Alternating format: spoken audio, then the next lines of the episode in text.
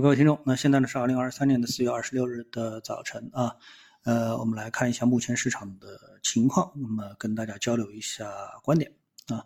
那么我想说的是呢，技术是不会骗人的啊，关键呢你要看懂它。那么这段时间啊，最近几个交易日，我们一直给投资者提示啊一个比较看空的观点啊。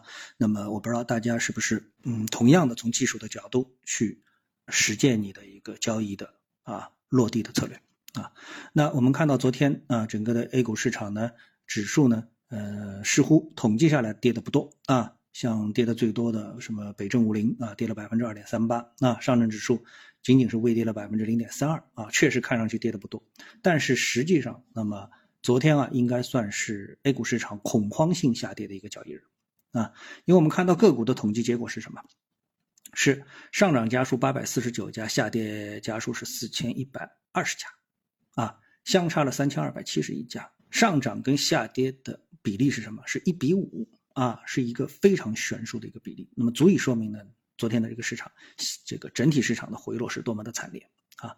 如果以上证指数非权重股指数的视角，我们看到上证指数一度跌幅高达三个百分点，就指数啊跌幅高达三个百分点啊。那么我们看日 K 线的话呢，那指数呢那一根针啊下跌的这个低点呢，也是基本上完成了。我们之前在技术上所预计的第一目标位，就是攻击的第一目标位，也就是这个支撑线啊，指数的这个支撑位啊。那么很明显啊，连续五根的 K 线都是阴线啊。呃，即使在目前这个位置出现啊反弹止跌的一个反弹，那么它也仅仅是完成了标准意义上的就是 A、B、C 三浪的一个 A 浪的下跌。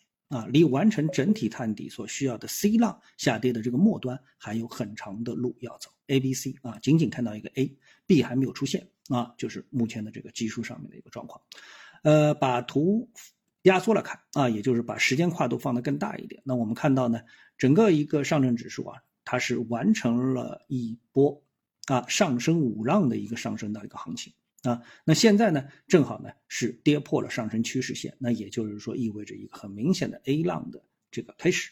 那我们再看创业板指数，其实创业板指数更惨啊，它居然是在构筑一个大的 B 浪啊，一个三角形收敛的一个 B 浪。如果破位的那话，那毫无疑问啊，那就是一个 C 浪的开始。而且从现在这个架势来看，破位啊，因为是低位的跳水的一个这个下跌，所以呢，这个。破位啊，可能说是难以避免的一件事情。那这样的话呢，整个的创业板指数啊，就会出现一个非常惨烈的一个一个下跌的一个态势啊。好，我们再来看这个同花顺全 A 指数啊，这个指数一看之后呢，我们发现啊，跟那个创业板指数啊等等啊相比较啊，哎，出现了一个很强烈的对比啊。什么概念呢？就是同花顺全 A 指数从总体上来说啊，从二零一九年来说的话，它是一个走的非常强劲的指数。它这一波下跌啊，居然是从它的一个相对来说非常高的一个。历史高位开始的这么的一个下跌啊，那么这个它尽管是一个高位跳水，但它是高位的跳水，不像这个创业板指数是一个低位的跳水啊，说明呢从这个统计的角度来看啊，市场中业绩最好的一批股票的走势，长期趋势反而是走的最差的。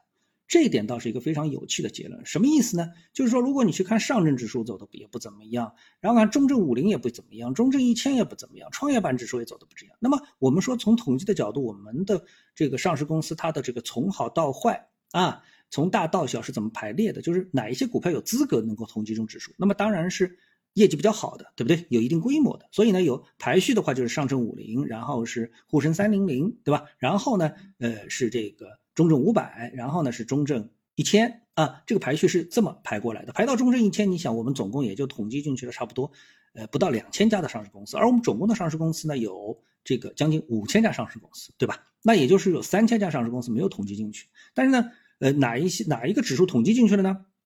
就是同花顺全 A 指数，它把它全部都统进去了啊，所以它叫同花顺全 A 嘛，对吧？啊，除非它这个名字是骗人的，所以它都统计进去了，在它统计情。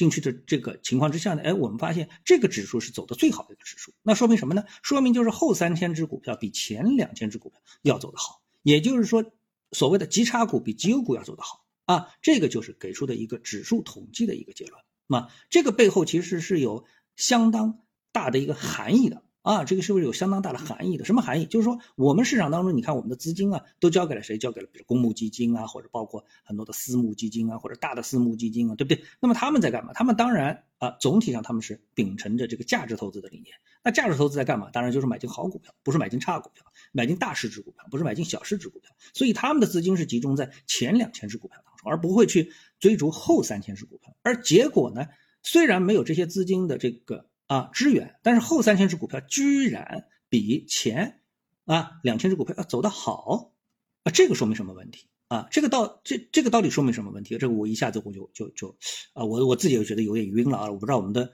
这个投资者啊，从当中能够得出一个什么样的一个一个结论啊？总之，这是一个非常错位的统计结果啊！资金最愿意介入的股票跌得最惨，资金不愿意介入的，这大资金不愿意介入的股票反而走得更好。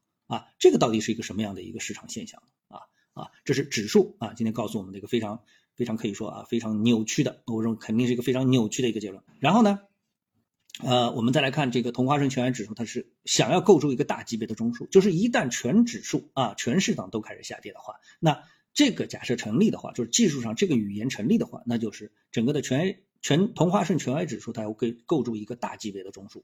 那么这个大级别中枢一旦成立的话呢，那市场的下跌空间啊就非常大啊。所以呢，所谓不利君子不立危墙之下，那现在这个危墙啊就有点悬啊。那最后呢，我们来看一下这个 ETF 的这个上涨啊。这段时间我们一直跟大家说，我们必须得重视这个 ChatGPT 人工智能。对吧？那么这个呢？呃，在我们每天的两次节目当中啊，一次节目我们特别的就强调人工智能 ETF 啊，这个人工智能 ChatGPT。另外一档呢，我们就是才从这个呃 ETF 的角度来啊来验证啊我们这样一个观点。那么这两者呢，我们说基本上啊是呃都是同步正确的啊，都是同步正确的。在 ETF 的涨幅榜当中，基本上每天所显示的就是。